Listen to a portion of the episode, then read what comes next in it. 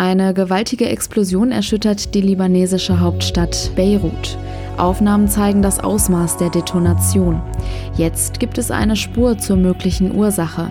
Außerdem Melbourne erneut im Lockdown. Der Bundesstaat Victoria kämpft mit der bedrohlichen Rückkehr des Coronavirus. Heute ist Mittwoch, der 5. August 2020. Ich bin Julia Marchese. Guten Morgen, schön, dass ihr zuhört.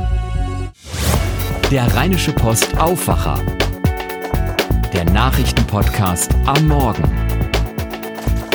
Bevor wir auf die heutigen Themen schauen, ein kurzer Blick auf das schöne Wetter und wenn man auf die Temperaturen der nächsten Tage schaut, würde ich sagen, so langsam haben wir nach den fast herbstlichen Temperaturen der letzten Wochen endlich unseren lang ersehnten Sommer. Der Tag heute startet zunächst gering bewölkt. Tagsüber kommt dann bei nur wenigen Wolken die Sonne raus. Es bleibt trocken. Laut dem deutschen Wetterdienst liegen die Höchstwerte bei 25 bis 30 Grad. In der Nacht kühlt es sich nochmal etwas ab mit Temperaturen zwischen 17 und 13 Grad. In den nächsten Tagen steigen die Temperaturen aber weiter an. Morgen zum Beispiel liegen die Höchstwerte bei 30 bis 34 Grad. Am Wochenende steigt die Temperatur sogar auf bis zu 37 Grad. Es waren Bilder, die erschüttern. Als ich gestern Abend die Nachrichten geschaut habe, war ich sprachlos. Die Explosion am Hafen von Beirut. Bislang sind 70 Menschen dabei ums Leben gekommen und rund 3000 sind verletzt. Im Libanon läuft natürlich die Suche nach der möglichen Ursache auf Hochtouren und es gibt tatsächlich bereits eine Spur.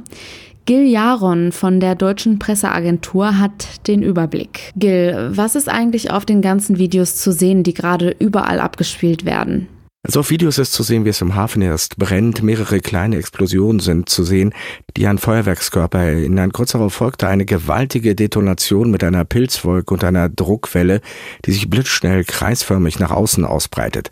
Es gab ganz schnell Vermutungen, dass ein Lager mit Feuerwerkskörpern in Brand geraten war. Das erklärt aber noch lange nicht diese gigantische Detonation. Was könnte denn die mögliche Ursache für die Explosion sein? Weiß man da jetzt schon mehr? Eine sehr große Menge Ammoniumnitrat könnte nach libanesischer Einschätzung die Detonation verursacht haben. Die Substanz dient vor allem zur Düngemittelherstellung. Zersetzt sich Ammoniumnitrat, kann es bei hohen Temperaturen detonieren. Also gut möglich, dass die Brände und die kleineren Explosionen im Hafen eine fatale Kettenreaktion ausgelöst haben. Laut Ministerpräsident Diab sollen fast 3000 Tonnen der Substanz sechs Jahre lang ungesichert in einer Halle am Hafen gelagert worden sein. Stimmt das, fragt sich, wer dafür verantwortlich war. US-Präsident Trump zufolge ist es ein Anschlag gewesen. Seine Generäle gingen angesichts der Art der Explosion davon aus, dass es sich um eine Art Bombe gehandelt haben muss. Was ist davon zu halten? Ammoniumnitrat kann man zwar auch zum Bombenbau nutzen, aber Anhaltspunkte dafür, dass es ein Anschlag war, liegen bisher nicht vor. Trump sagt ja auch nur, seine Berater würden denken, dass es eine Art von Bombe war. Also war es ein Anschlag, war es ein Unfall? Zu diesem Zeitpunkt würde ich zwar gar nichts ausschließen, dafür sind zu viele Fragen offen, aber Hinweise oder gar Beweise für einen Anschlag gibt es bisher nicht. Und was bedeutet diese Katastrophe für den Libanon? Ja, für den Libanon ist das ein absolutes Desaster. Das Land steckt in einer tiefen Krise. Stromausfälle sind für die Menschen die Regel geworden. Tausende Unternehmer mussten ihre Geschäfte schließen. Und jetzt ist auch der größte Hafen des Landes ein einziger Trümmerhaufen. Auch politisch ist das Land instabil. Eine Regierungskrise jagt die andere und an der Grenze zu Israel haben jüngst die Spannungen wieder zugenommen. Vor allem ist es aber eins eine menschliche Tragödie. Ich war selber mal vor etlichen Jahren in Beirut und äh, eine wirklich interessante Stadt, faszinierende Stadt mit ganz, ganz vielen Gesichtern. Als ich gestern die Bilder sah, da war ich wirklich, wirklich, wirklich fassungslos. Danke für den Einblick. Und natürlich ist Corona auch heute ein großes Thema. Gerade ist ja noch alles irgendwie ganz okay bei uns. Wir können in den Urlaub fahren und auch sonst vielen Dingen wie gewohnt nachgehen. Natürlich mit Maske, aber manchmal vergesse ich ehrlich gesagt, was gerade eigentlich los ist. Es fühlt sich gerade fast alles normal an. In Australien sieht das schon wieder ganz anders aus. In der Großstadt Melbourne wurde erneut der Lockdown ausgerufen und weiter verschärft. Die meisten Geschäfte, Pubs und Hotels müssen ab heute geschlossen bleiben. Die Menschen sind dazu aufgerufen, unbedingt im Homeoffice zu arbeiten. Die Maßnahmen sollen für mindestens sechs Wochen gelten. Ein totaler Rückschlag. Antje Müller berichtet für die deutsche Presseagentur aus Sydney. Antje, wie kann man sich das gerade vorstellen? Muss jetzt alles in Melbourne dicht machen? Nee, oder? Nein, Bäcker, Metzger, Supermärkte, Apotheken, die Post und so weiter, das bleibt alles offen. Allerdings wird da der Betrieb eingeschränkt. Wer da arbeitet, braucht eine Erlaubnis, um das Haus zu verlassen. Die muss der Arbeitgeber ausfüllen. Und ansonsten muss man von zu Hause arbeiten und kann oder kann einfach nicht mehr zur Arbeit gehen. Und für Leute, die sich isolieren müssen, zum Beispiel weil sie einen Coronavirus-Test gemacht haben und auf das Ergebnis warten, gibt es heftige Strafen, wenn sie dagegen verstoßen. Knapp 5000 Dollar kann das jetzt kosten. Und Stichwort zweite Welle. In Deutschland reden wir ja auch alle darüber. Wie sieht es in Melbourne und im Rest Australiens aus? Ist das gerade die zweite Welle? In Melbourne sieht's nicht gut aus. Die bisherigen Einschränkungen, die ja schon seit Wochen gelten, die scheinen nicht zu greifen. Die Zahl der Fälle geht nicht runter, deshalb werden ja jetzt die Maßnahmen verschärft. Im Rest des Landes ist es okay bis sehr gut. Also hier in New South Wales, wo ja auch Sydney liegt, gibt es derzeit jeden Tag so zwischen 10 und 20 neue Fälle. In den anderen Bundesstaaten und Territorien gibt es seit Wochen keine oder fast keine neuen Fälle.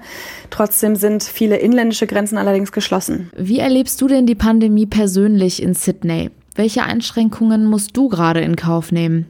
Naja, dadurch, dass es hier in Sydney vergleichsweise wenige Fälle gibt, fühlt es sich gar nicht so sehr nach Pandemie an. Also die Restaurants und Läden haben auf für weniger Leute gleichzeitig. In Restaurants und Pubs muss man sich mit der Telefonnummer registrieren. In meinem Yoga-Studio wird am Eingang Fieber gemessen. Es ist überall etwas leerer, was ich ganz angenehm finde. Also es sind alles eigentlich keine Einschränkungen, keine wirklichen. Es gibt auch keine Maskenpflicht. Und innerhalb von New South Wales kann man gerade auch reisen. Aber trotzdem rechnen eigentlich viele damit, dass sich das ganz bald ähm, wieder ändern könnte. In Melbourne ging das ja auch ganz schnell. Also wenn etwas außer Kontrolle zu geraten scheint, dann sind die Behörden hier ziemlich strikt. Also mal gucken, es kann sich alles ganz schnell ändern. Vielen Dank für deinen Einblick. Wir sind gespannt, wie sich die Lage entwickelt, auch hier in Deutschland. Schauen wir einmal nach Düsseldorf. Dafür übernimmt Robert aus den Antenne Düsseldorf Nachrichten. Guten Morgen.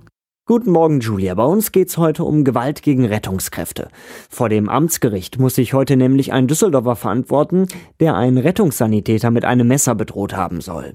Dann sprechen wir über die Zukunft von Karstadt und Kaufhof hier in Düsseldorf. Und außerdem geht's um einen Appell der Bundespolizei.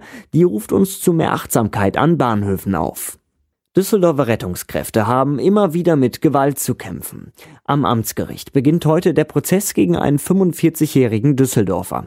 Er soll in der Silvesternacht vor zwei Jahren einen Sanitäter mit einem Messer bedroht haben.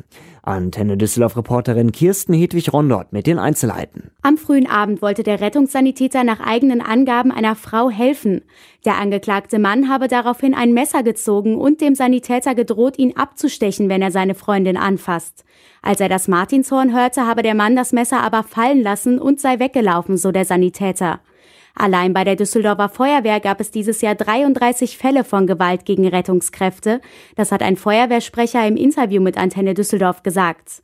Die Mitarbeiter werden deshalb einmal im Jahr geschult und so auf verbale und körperliche Angriffe vorbereitet. Mindestens eine Filiale muss bleiben. Darauf haben sich am Montag Vertreter aus Politik, Gewerkschaften und Handel geeinigt. Gemeint sind die Filialen von Kaufhof und Karstadt am Wehrhahn. Diese sollen im Herbst geschlossen werden. Um die 250 Arbeitsplätze stehen auf dem Spiel. Sigrid Wolf vom Deutschen Gewerkschaftsbund in Düsseldorf über eine Vorgehensweise, die am Montag im Rathaus besprochen wurde wäre möglich, eine Art Letter of Intent zu schreiben, der Politik und natürlich auch in Kooperation mit den Gewerkschaften, dass man äh, sich an den Eigentümer nochmal wendet, um eben diese Beschäftigungssicherung zu garantieren, ähnlich wie es in Berlin erfolgt ist. In Berlin konnten Schließungen von Läden der Kaufhauskette durch solch eine Aktion verhindert werden. Die Bundespolizei ruft uns zu mehr Achtsamkeit an den Bahnhöfen auf. Hintergrund ist ein aktueller Fall vom Sonntagmittag am Düsseldorfer Hauptbahnhof. Dort war ein Vierjähriger zwischen Zug und Bahnsteigkante gefallen. Der Junge wollte mit seiner Großmutter in eine S-Bahn einsteigen. Das Kind ging zur Tür, wollte auf den Türöffner drücken, rutschte von der Bahnsteigkante und fiel zwischen Zug und Bahnsteig. Die Frau zog ihren Enkel sofort aus dem Gleisbereich und konnte Schlimmeres verhindern. Beide blieben unverletzt. Soweit der Überblick aus Düsseldorf. Mehr Nachrichten gibt's auch immer um halb bei uns im Radio oder auf antennedüsseldorf.de. Vielen Dank, Robert, für den Newsüberblick. Und jetzt noch die Themen, die heute wichtig werden. Das Auswärtige Amt hat aufgrund der relativ niedrigen Zahl von Corona-Neuinfektionen die Reisewarnung für die wichtigsten türkischen Urlaubsgebiete aufgehoben. Das gilt für die bei Touristen beliebten Orte Antalya, Izmir, Aydin und Mula.